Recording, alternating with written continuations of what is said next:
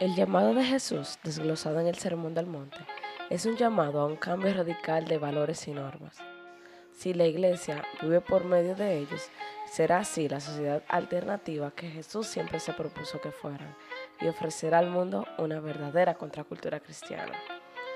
Hola, mi nombre es Keila Zorrilla. Y yo soy Glenn Escarela. Y este es el podcast Contracultura. Muy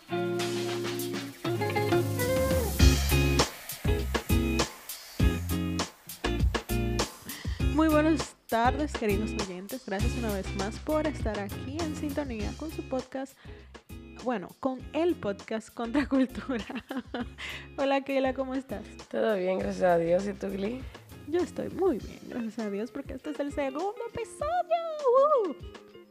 Lo siento, es que me pongo muy emocionada. Eh, bueno, nada, gracias por estar aquí una vez más y hoy vamos a estar hablando de un tema muy interesante. Como estuvimos hablando el, el podcast pasado, vamos a estar tratando temas de la vida cristiana, temas cotidianos, temas de los cuales quizás ustedes tengan muchas preguntas y nosotras vamos a estar dialogando sobre esas cosas. En el día de hoy, como pueden ver el título de este episodio, eh, vamos a estar hablando sobre el sermón contra cultura. ¿Y cuál sermón es ese, Keila? Como dijimos la semana pasada eh, en el podcast anterior, eh, esta semana vamos a hablar de contracultura. ¿Qué es ser contracultura? ¿Para qué es ser contracultura? ¿Por qué es necesario ser contracultura en este mundo? Y uno de los mensajes o pasajes en la Biblia que mejor describe o resumen el vivir contracultura es sin lugar a dudas el Sermón del Monte. Es un sermón lleno de bienaventuranzas escrito por nuestro Dios en el pasaje de Mateos 5 del 3 al 12. Y voy a estar leyéndoles el pasaje Voy a leer desde el versículo 1 para que tengamos más o menos el contexto completo. Dice así.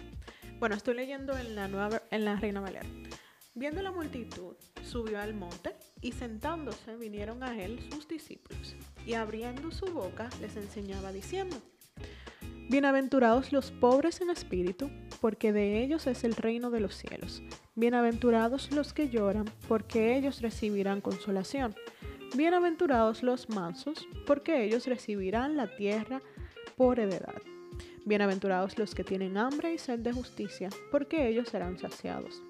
Bienaventurados los misericordiosos, porque ellos alcanzarán misericordia. Bienaventurados los de limpio corazón, porque ellos verán a Dios. Bienaventurados los pacificadores, porque ellos serán llamados hijos de Dios. Bienaventurados los que padecen persecución por causa de la justicia, porque de ellos es el reino de los cielos. Bienaventurados sois cuando por mi causa os vituperen y os persigan, y digan toda clase de mal contra vosotros, mintiendo. Gozaos y alegraos, porque vuestro galardón es grande en los cielos, porque así persiguieron a los profetas que fueron antes de vosotros. La palabra bienaventuranza viene del hebreo asre, que traducido al griego sería la palabra makairos. Eh, esto se podría traducir a la palabra en español dichoso, feliz. Sin embargo, en la literatura griega, el término macairo se reserva a los dioses para expresar su condición de seres situados por encima de las penas y fatigas de esta tierra. Es increíble ver cómo Jesús utiliza esta palabra para situarnos en una posición de dicha extrema, por así decirlo, como seres benditos. Pero es más interesante ver cómo a lo largo del Sermón del Monte, tomando el contexto de la palabra, Dios llama a Macairos a personas que son pobres, mansos, personas que lloran, es decir, condiciones que humanamente hablando no siempre reflejan una dicha o una plenitud. Y viéndolo o comparándolo con lo que estamos viviendo actualmente, eh, o sea, ¿cómo es dichoso una persona que está pobre en espíritu? O sea, eso no tiene sentido. O como una persona que es mansa o que está llorando es bienaventurada. ¿Cómo tú le puedes decir eso a una gente? O sea, tú lees ese versículo y tú dices, pero ven acá, Jesús se volvió loco, fue. Pero como alguien que está llorando puede ser dichoso, puede ser feliz, o sea, como contradictorio. Pero realmente eh, este pasaje encierra unas enseñanzas que realmente impactaron la vida mía y la de Keila mientras estábamos estudiando este pasaje, porque realmente, eh, viéndolo así por arribita, eh, uno puede interpretar lo que no es, pero por eso hay que sentarse y estudiar la palabra, o sea, no, no tomar versículos hacia lo loco y sacar conclusiones sin sentarse y, y, usar las herramientas que el mismo Dios ha permitido que existieran para nosotros poder estudiar su palabra. Definitivamente sí, el Sermón del Monte es un sermón totalmente contracultural y vamos a empezar estudiándolo versículo por versículo para poder ir desglosando aquellas enseñanzas que Dios nos trae tras este poderoso mensaje. Y vamos a leer otra vez el versículo número 3. Dice, bienaventurados los pobres en espíritu, porque de ellos es el reino de los cielos. ¿Y qué es un pobre en espíritu, Glenis? un pobre en, un pobre en espíritu. Ah, más te vale que responda. es una persona que tiembla ante la palabra de Dios. Es una persona que se ve frente a la palabra de Dios y tiembla ante la más mínima posibilidad de ofender a Dios. Y eso lo, lo vamos a ver, lo vemos en, en Isaías 57, 15, eh, que hace referencia a una persona pobre en espíritu. Dice así, porque así dijo el alto y sublime, el que habita la eternidad y cuyo nombre es el Santo. Yo habito en la altura y la santidad, y con el quebrantado y humilde de espíritu, para hacer vivir el espíritu de los humildes y para vivificar el corazón de los quebrantados. O sea, cuando Mateo capítulo 5 versículo 3 habla de pobre en espíritu, se refiere a esta actitud de humildad frente a Dios, a esta actitud de reconocer que yo no soy nada y que Dios lo es todo y que Él es el rey, el dueño y el señor de nuestras vidas. Y que lo que sea que Él nos está diciendo por medio de su palabra debe hacernos reflexionar, debe hacernos de, eh, confrontarnos, debe confrontarnos eh, eh, lo que sea que estemos estudiando. Y comparándolo con nuestro tiempo ahora mismo, no sé, me llega a la mente a la, la, manera como nosotros nos enfrentamos a la Biblia cuando vamos a estudiar la Biblia. Muchas veces vamos nos acercamos a la palabra de Dios con una actitud que no es la correcta. La utilizamos para corregir a otra gente, la utilizamos para justificar nuestras acciones o nuestros pecados. Y realmente lo que nos está diciendo este versículo es que nosotros debemos de ir frente a la Biblia, debemos acercarnos a la palabra de Dios con un corazón humillado, prestos a escuchar y a obedecer lo que Dios quiere decirnos. Ser pobre en espíritu, como bien lo dice Jesús en el Sermón del Monte nos lleva a un, a un eslabón de humildad que muy pocas veces nos situamos en él, pero que es necesario que estemos. El ser pobre en espíritu nos ayuda a acercarnos a la palabra de la manera correcta, nos pone en el lugar que debemos estar, permitiéndole a Dios, a través de su palabra, llevarnos al punto de ser un reflejo de Él. Segunda Timoteo bien lo dice, que la, escritura es inspirada por Dios y útil para enseñar, redarguir, instruirse en justicia, eh, prepararnos para ser el hombre perfecto, la mujer perfecta que Dios quiere que seamos. Pero no lo podemos lograr si entendemos que lo sabemos todo, que todo lo tenemos, que ya llegamos a, a ser el ser supremo que Dios quiere que seamos. Por eso es súper importante mantener una humildad, no solamente ante los otros hombres, eh, sino ante Dios, que es lo más importante. Y me surgen preguntas eh, leyendo este versículo, o sea, ¿de qué manera yo me estoy acercando a la Biblia? ¿De qué manera tú, querido oyente, te estás acercando a la Biblia? ¿La estamos usando como un amuleto? ¿La estamos usando para justificar lo que estoy haciendo, eh, sea bueno, sea malo? ¿O estoy utilizando la escritura o estoy acercándome a la escritura para condenar a otros? Yéndonos a un contexto un poquito más colectivo, siempre eh, recuerdo esto, por ejemplo, en los sermones, en las prédicas, eh, los domingos por la mañana, en los servicios, que el pastor siempre hace un énfasis en que eh, cuando él predica que piense en usted, o sea, no piense en el otro, piense en usted. Sí, esos son los hermanos Pala. ¿Cómo así? Que siempre tienen una pala. Esto es para ti, esto es para, para el otro. O sea, como si tuviera... Eh, Echando, echando una arena y tú sabes que la echan para los lados, entonces nunca se quedan con la arena, sino que la tiran para otro lado. Y sí, realmente a veces entendemos de que no necesitamos tal palabra porque ya hemos superado tal cosa, pero no, no hay justo ni siquiera uno. O sea, en nosotros todavía sigue habiendo mancha. Quizá no estemos luchando con un pecado en particular, pero con algún pecado estamos luchando, con alguna situación. Por lo que siempre la palabra de Dios es viva y eficaz y necesitamos acercarnos de la manera correcta y recibir de la manera correcta lo que Dios tiene para decirnos. Y voy a pasar al otro versículo, si me lo permites. El versículo 4 dice, Bienaventurados los que lloran, porque ellos recibirán consolación. El lloro que se refiere en este versículo, el, Pablo lo describe en 2 Corintios 7:10 como el lloro que guía al arrepentimiento. Glito, ¿podrías leer ese versículo?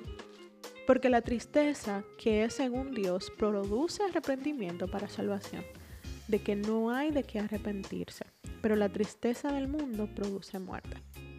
Esto me acuerda a una historia o una especie de parábola que voy a contar, ojo, no fue hechos reales, posiblemente sí, pero bueno. Es como cuando los padres dejan la casa sola a cargo de un hermano mayor o a cargo de alguien dentro de la casa y te dicen no juegues dentro de la casa porque hay cosas que pueden romperse.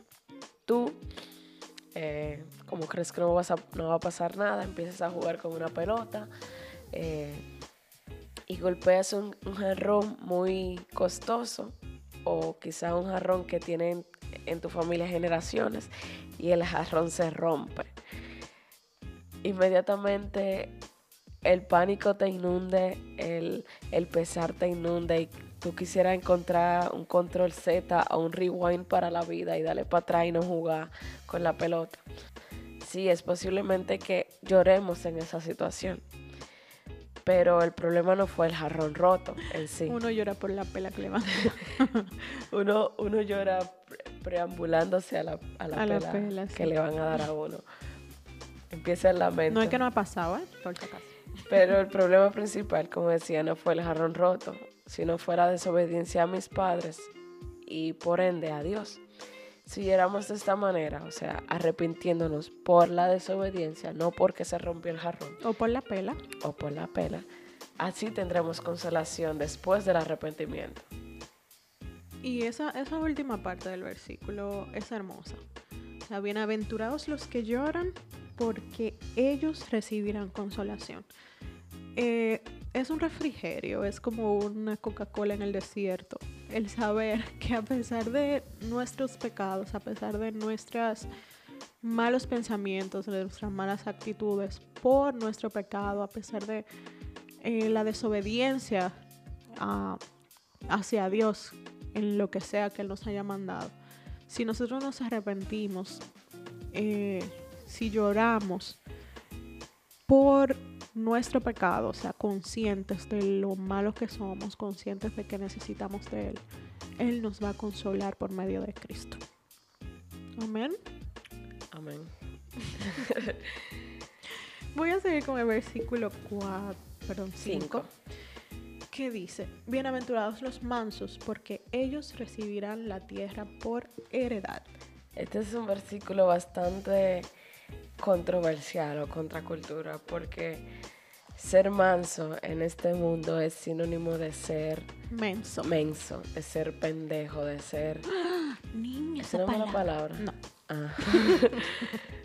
de ser alguien que no tiene una voluntad propia y anda como una anémona sobre el océano. Wow. como una medusa que no tiene cerebro y que nada le afecta. Entonces es todo lo contrario. La persona que es mansa es una persona que puede llegar a la, a la capacidad de poder controlar sus emociones a pesar de... No creen que es más fácil si algo te molesta, reaccionar con ira, reaccionar con, con enojo, a permanecer con una actitud de mansedumbre a pesar de que te están acusando de algo y de que tú quieres explotar, pero realmente la bienaventuranza o el la dicha está en poder controlar ese tipo de emociones. Y hay un salmo que describe lo que es una persona mansa. Solamente voy a leer eh, los, los primeros versículos. Es el Salmo 37. Dice lo siguiente. No te impacientes a causa de los malignos, ni tengas envidia de los que hacen iniquidad, porque como hierba serán pronto cortados, y como la hierba verde se secarán. Confía en Jehová y haz el bien, y habitarás en la tierra, y te apacentarás de la verdad. Deleítate a sí mismo en Jehová, y Él te concederá las peticiones de tu corazón. Sabes que ahora que lees ese, ese salmo me acuerda una situación que pasó con la plataforma de Netflix Ay, hace, qué hace unos meses. y ver cómo esta plataforma eh, subió una película o produjo una película que realmente sí blasfema el nombre de nuestro Dios, mostrándolo como una figura totalmente diversa. Un Jesús gay. Un Jesús gay. no te compliques, dilo así. Y ¿Cuál fue la reacción del pueblo de Dios? Ojo, no quiero condenar ni, ni juzgar a nadie.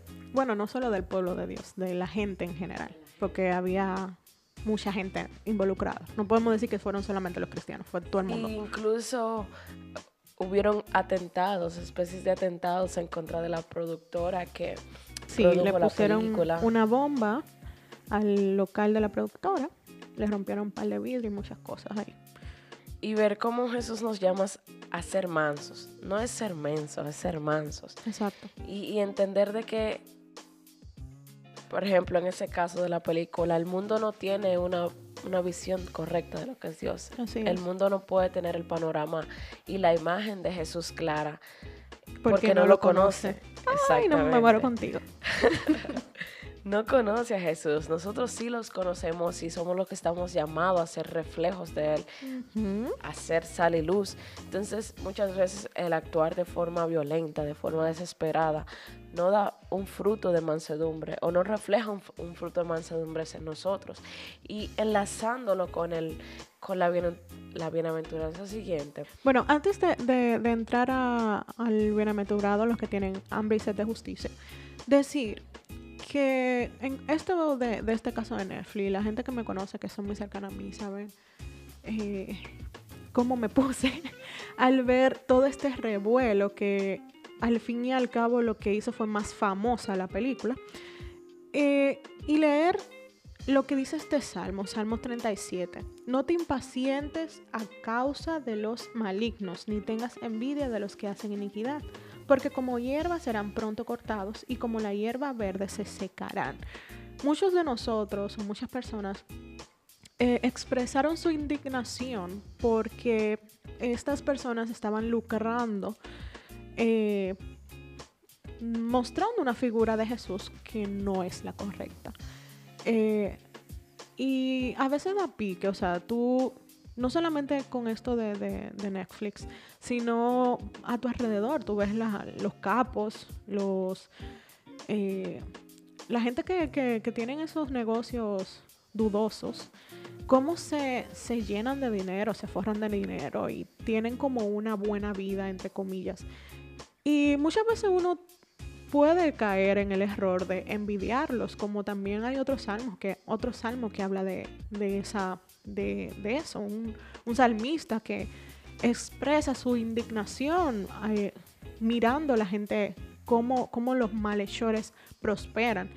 Y debemos tener en cuenta que estas personas se van a secar como la hierba del campo. Sus vidas momentáneamente parecen prósperas y, buenas y envidiables, pero en realidad la vida aquí en la tierra no es la vida eterna. Nosotros debemos de tener pendiente que nuestra esperanza no está aquí, está en los cielos.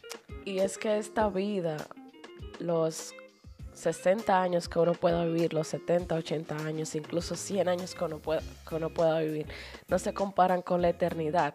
100 años sería una un grano de arena en comparación con toda la arena de todos los océanos. 100 años, 80 años sería una gota de agua de todos los océanos del mundo. O sea, que no podemos comparar un periodo tan corto de tiempo como esta tierra y tan difícil con el cielo eterno. Es como poner en la balanza, ¿cómo podríamos comparar estas dos cosas? O sea, la tierra va a perecer, vamos a morir o Cristo vendrá por nosotros, pero lo que viene es muchísimo mejor. O sea, el cielo, la tierra prometida, la morada que Dios ha preparado por nosotros es un lugar hermoso donde no hay corrupción y donde los justos, los, solamente los justos, los bienaventurados, heredaremos este lugar. Entonces, ¿por qué actuar como hijos de tinieblas? ¿Por qué no desear las, estas bienaventuranzas que podrían parecer contradicciones a los placeres de este mundo en comparación a, la, al reino eterno de Dios? Y ya sí enlazándolo con la bienaventuranza siguiente que dice, bienaventurados los que tienen hambre y sed de justicia, porque ellos serán saciados. Esta justicia, eh, no estamos hablando de una justicia terrenal, eh, estamos hablando de la justicia divina, o sea, si nos fijamos en esta tierra, no existe tal justicia, o sea, porque siempre va a ser relativo. Podremos ver al criminal más grande y quizá pueda recibir una condena de cadena perpetua, pero podría parecer insignificante quizás ante el crimen atroz que haya cometido, pero realmente la justicia divina está en darle a cada quien lo que merece, lo que merece por sus acciones. Y hablando otra vez del caso en Netflix, o sea, el hecho de, de nosotros orar y pedir a Dios, no solamente por esto de, de mostrar a Jesús gay, sino por cualquier otra cosa que esté sucediendo a tu alrededor orar a Dios, clamar a Dios, eh, para que se haga justicia, o sea, que Dios mismo sea el que pague a cada uno conforme a lo que está haciendo. Y como dice este versículo, o sea, ustedes van a ser saciados, los que tienen hambre y sed de justicia. Y no hablo necesariamente de que, ay Señor, eh, mata a fulano, o ay Señor, dale una plaga a Perencejo. O sea, porque simplemente te hizo daño. O sea, no es eso lo que está diciendo el versículo. Pareciera, pero no, no, no te da licencia a hacerlo.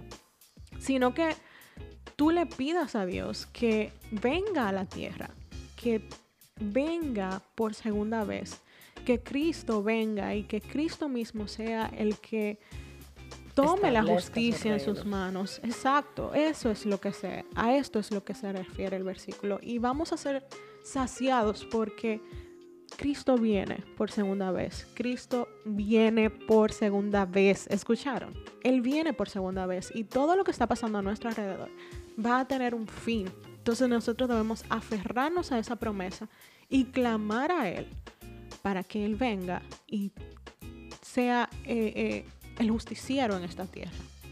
Es importante entender que cuando la Biblia proclama o manifiesta una bienaventuranza, no, el propósito no es pronunciar una bendición que proporcione la felicidad, sino exhortarnos sobre la base propia de la experiencia de la felicidad, que es Cristo, a seguir el camino que nos conduce a Él. Es decir, no somos bienaventurados dichosos por una bendición material que podamos obtener, sino que en Cristo está nuestra felicidad y plenitud. O sea que el ser totalmente contrario a lo que este mundo llama feliz o lo que este mundo llama dichoso, al ser un pobre en espíritu, al ser un manso, una persona que llora, una persona que tiene hambre y sed de justicia, una persona misericordiosa, una persona limpia de corazón, el ser todo esto nos trae una dicha y una plenitud que solamente en Cristo podemos tener.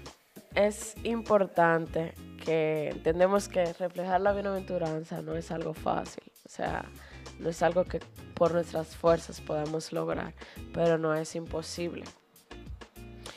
Y esto trae frutos, o sea, solamente así podremos ser sal y luz, solamente así podremos iluminar a un mundo que está oscuro, podremos sazonar un mundo que es desabrido.